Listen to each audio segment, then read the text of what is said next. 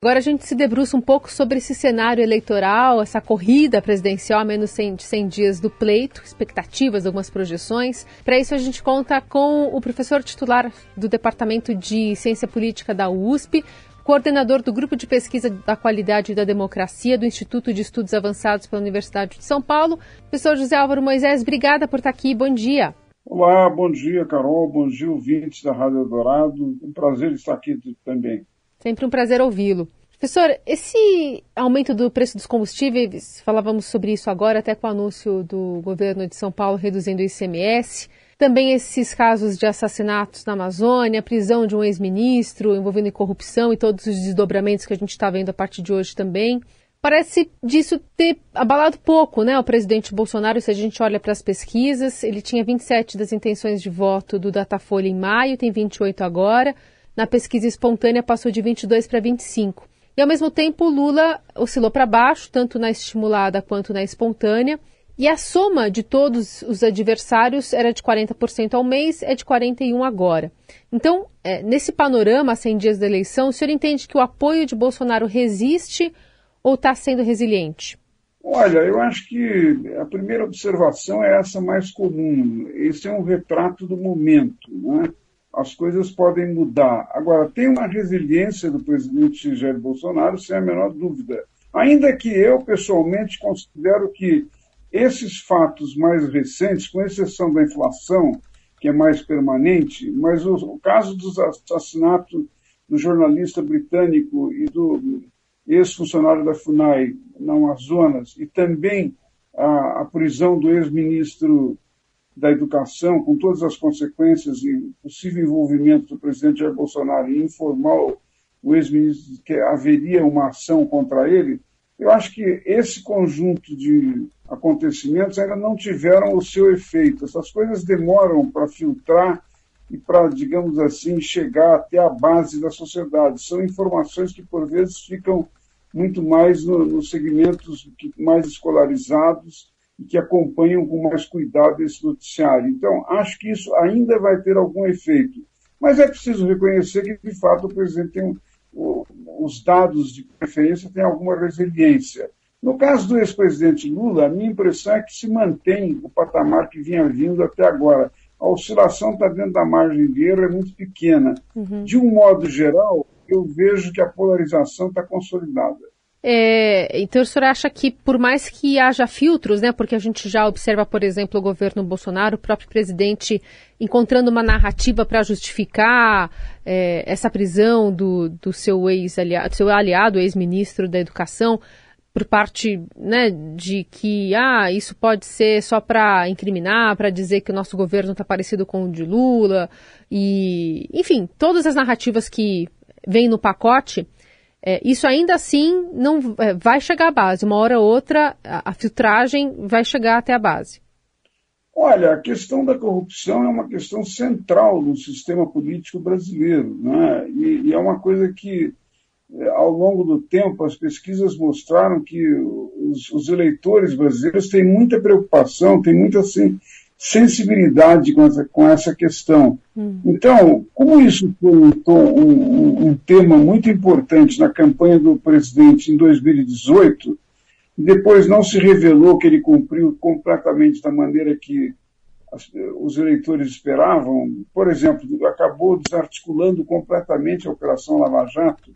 Eu não me refiro a erros que a Operação Lava Jato possa, possa ter cometido, mas, digamos, é uma desarticulação perdeu completamente efeito. Você não tem mais uma força-tarefa cuidando da corrupção. Né? Então, esse conjunto de coisas acabam tendo. É, são questões que acabam é, suscitando muita sensibilidade numa parte dos eleitores. Veja que essa pesquisa que foi divulgada semana passada pelo Datafolha, ela dá uma indicação interessante. 80% dos que preferem o ex-presidente Lula e 79% do que, dos que preferem o presidente Jair Bolsonaro declaram que não pretendem mudar o seu voto. Quer dizer, é uma, é uma digamos assim, é uma cristalização muito forte é, em torno de, do, do que vem ocorrendo ao longo do tempo nas pesquisas. Né? Uhum. Acho que, claro, sempre existe a possibilidade de ocorrer algum fato completamente inesperado e mudar tudo. Por exemplo, de alguma maneira abrir espaço para a candidatura da, da, da, senadora Simone Tebet, né? Mas até agora isso não aconteceu, então é preciso ter esse cuidado na análise e entender que tem, digamos assim, uma, uma perspectiva de consolidação de um cenário que coloca dois com, com, competidores numa posição mais consolidada de qualquer um do, dos outros. Veja que as pessoas que dizem que poderiam mudar o voto no caso do Lula, no caso do ex-presidente Jair Bolsonaro, é um, um percentual muito pequeno. Já no caso do candidato Ciro Gomes, isso sobe para 66%. Hum. Quer dizer, é, são todos sinais, mesmo com a resiliência do, do, do presidente Jair Bolsonaro, de consolidação da, da, da polarização. Sem uma resposta à inflação, tem como o Bolsonaro crescer? Olha, sempre tem alguma possibilidade de um mandatário que está disputando a reeleição e tem a caneta na mão de, de, fazer, de tomar medidas, tomar iniciativas que de alguma maneira podem ter impacto eleitoral. Por exemplo, aumentar o, o, a contribuição do Auxílio Brasil pode ser uma coisa significativa para um conjunto de famílias que estão vivendo uma situação muito precária, de muita pobreza.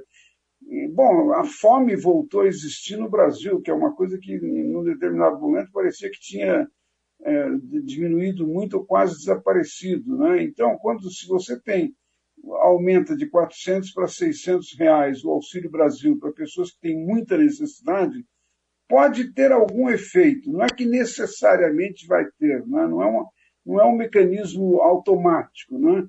Pode ter, mas é, também pode acontecer que as pessoas, como aliás algumas pesquisas revelaram, identificam no Auxílio Brasil uma espécie de continuidade do Bolsa Família, que foi uma iniciativa do, de governos anteriores. Aí o recall vai lá para trás, né?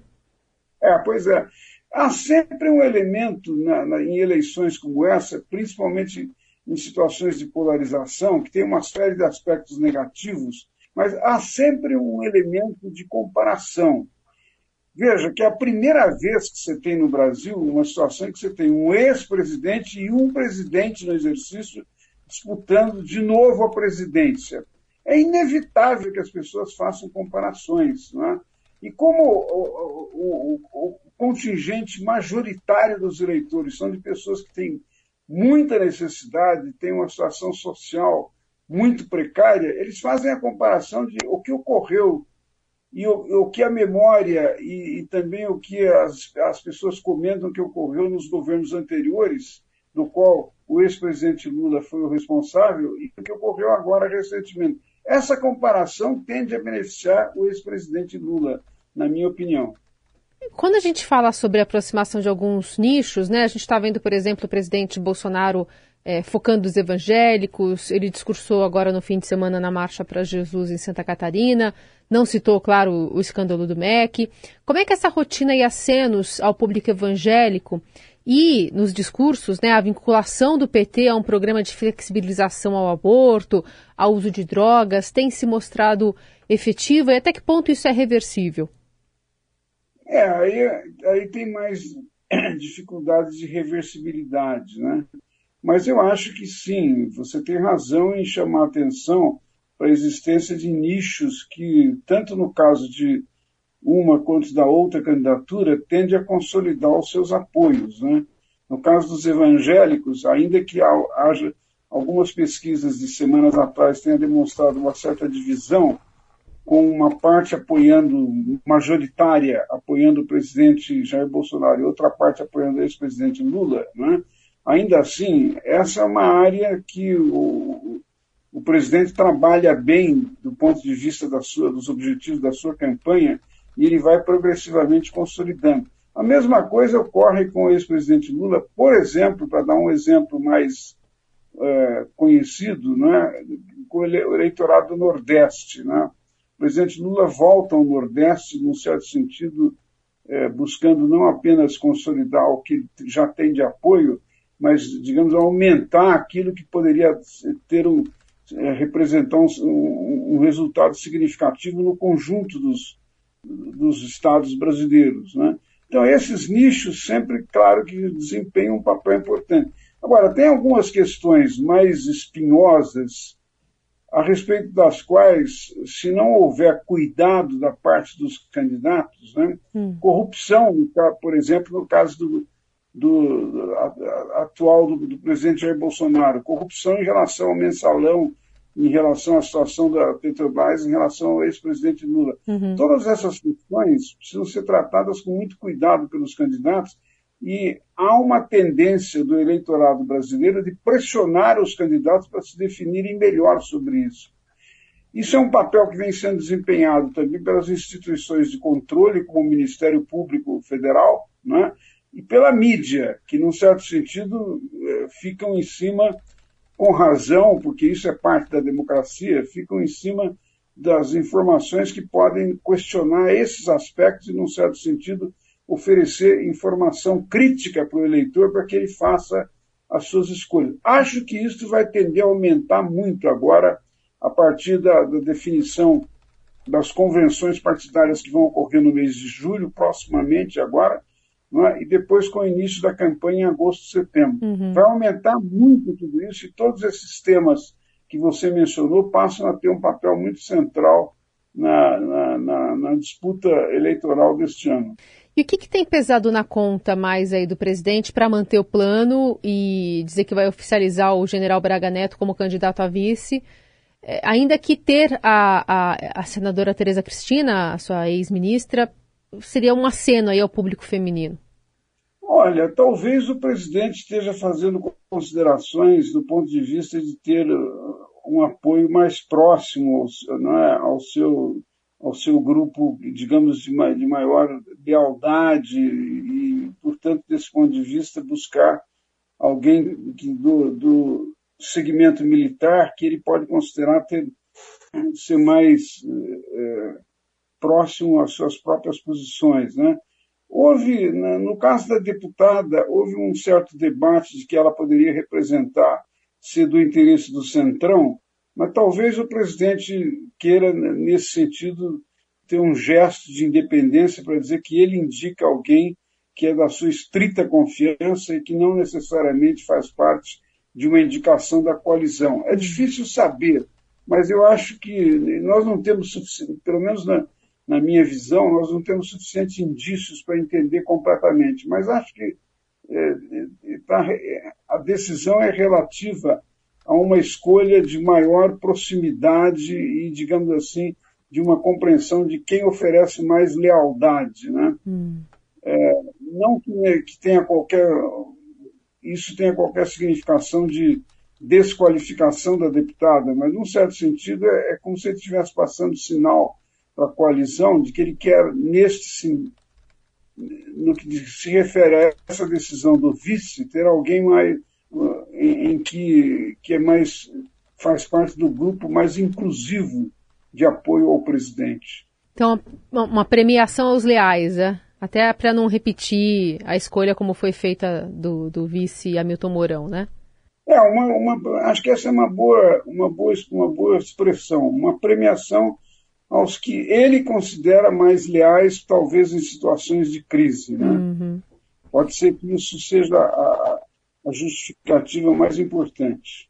Muito bem, nossa conversa com o professor José Álvaro Moisés, coordenador do Grupo de Pesquisa da Qualidade da Democracia do Instituto de Estudos Avançados da Universidade de São Paulo, ajudando a gente a entender esse quadro, né, a 100 dias da eleição, cada vez mais perto, com um olhar para trás, um pouco mais analítico, né, de todo o contexto que, que nos leva a, a essa data. Professor, muito obrigada pela conversa, viu? Até a próxima, boa semana. Muito obrigado, Carol. Bom trabalho para vocês. Só uma, uma, observação muito sucinta sobre a questão da qualidade da democracia. Hum. Eleições com regras claras como as que tem no Brasil asseguram a qualidade do regime democrático. Obrigada, professor. Bom dia.